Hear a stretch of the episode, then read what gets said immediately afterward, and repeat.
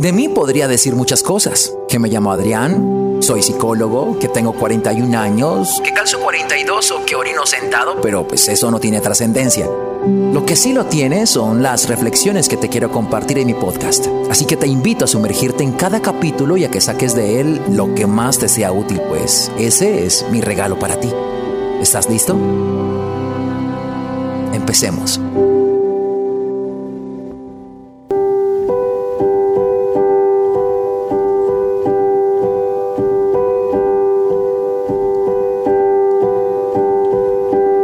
Empezaré diciendo que no tienen que creer absolutamente nada de lo que les voy a decir, pero me gusta que haya confrontación, que haya información nueva que les permita filtrar, cuestionarse, replantearse.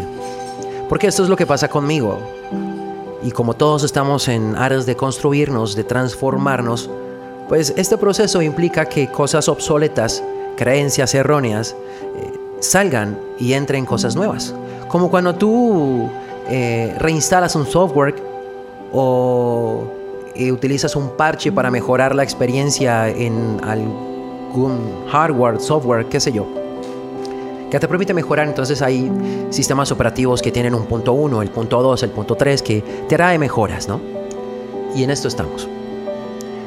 Hoy quiero hablar sobre el amor y quiero empezar aterrizándolo, desmitificando el amor, bajándolo del pedestal porque el amor puede ser muchas cosas menos lo que nosotros creemos que es.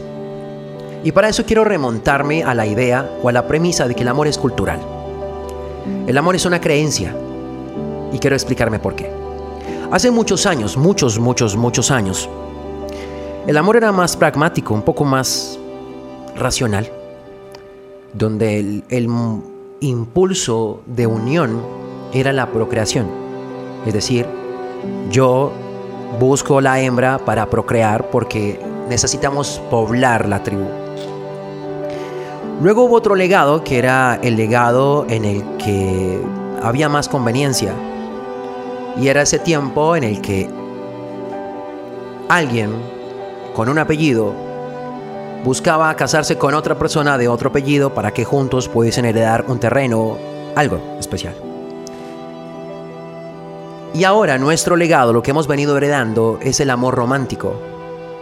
En el que no me digas que no. Cuando piensas en amor, piensas en los sentimientos, en lo que sientes. Pero quiero explicar en qué manera es necesario que aterricemos el amor.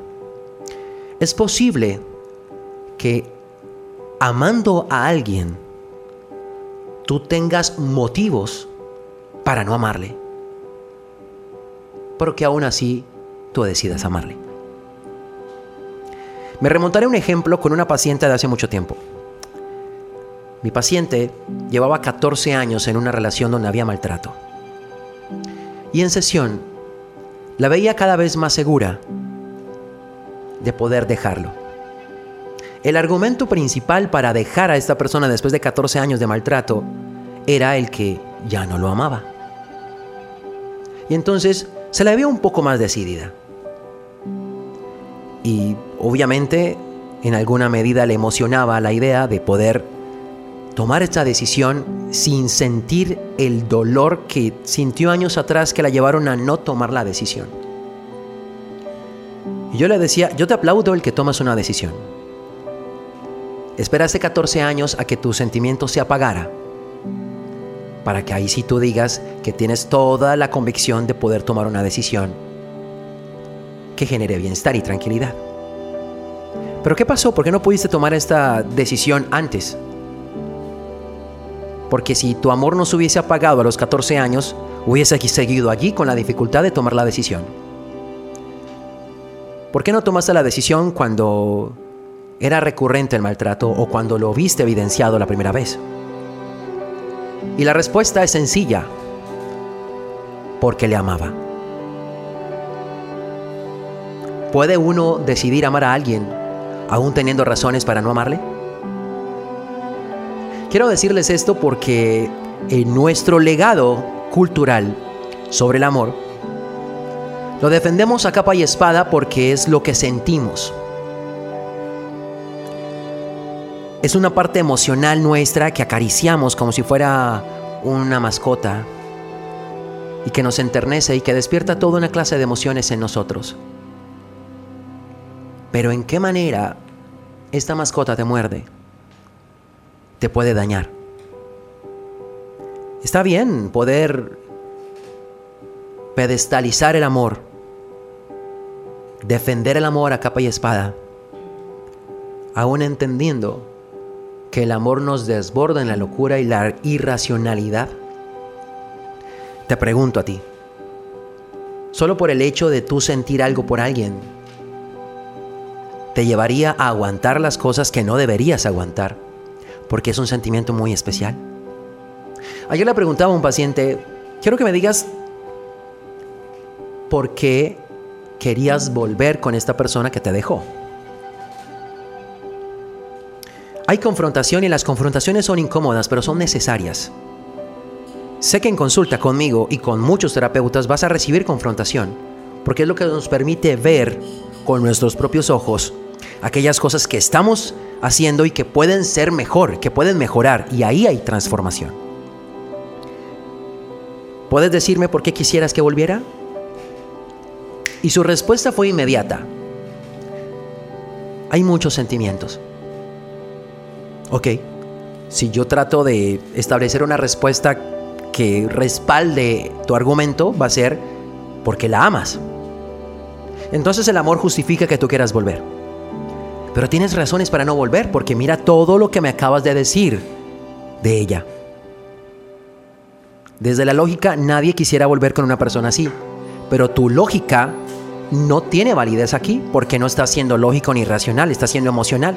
Y tu argumento para querer estar con esta persona de nuevo es porque la amas. Tu argumento para soportar el maltrato de alguien es que amas. Tu argumento para querer darle la oportunidad a alguien es que amas. Entonces, ¿puede alguien vivir así? ¿Puede alguien sentirse feliz de esta forma? Estamos hablando de amor, lo que la gente a capa y espada defiende, como que el amor es el motor del mundo y el amor es lo mejor que puede ser, el amor es lo que hace feliz al ser humano, lo que sea. Eh, respeto tu ideología sobre el amor. ¿Puede alguien sentirse feliz, sentirse pleno con esta limitante del amor? Porque el amor termina siendo una limitante.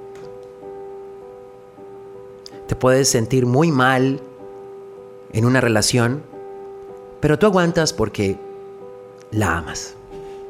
Porque en este romanticismo que hemos creado, pues está la idea de que hay que hacerle.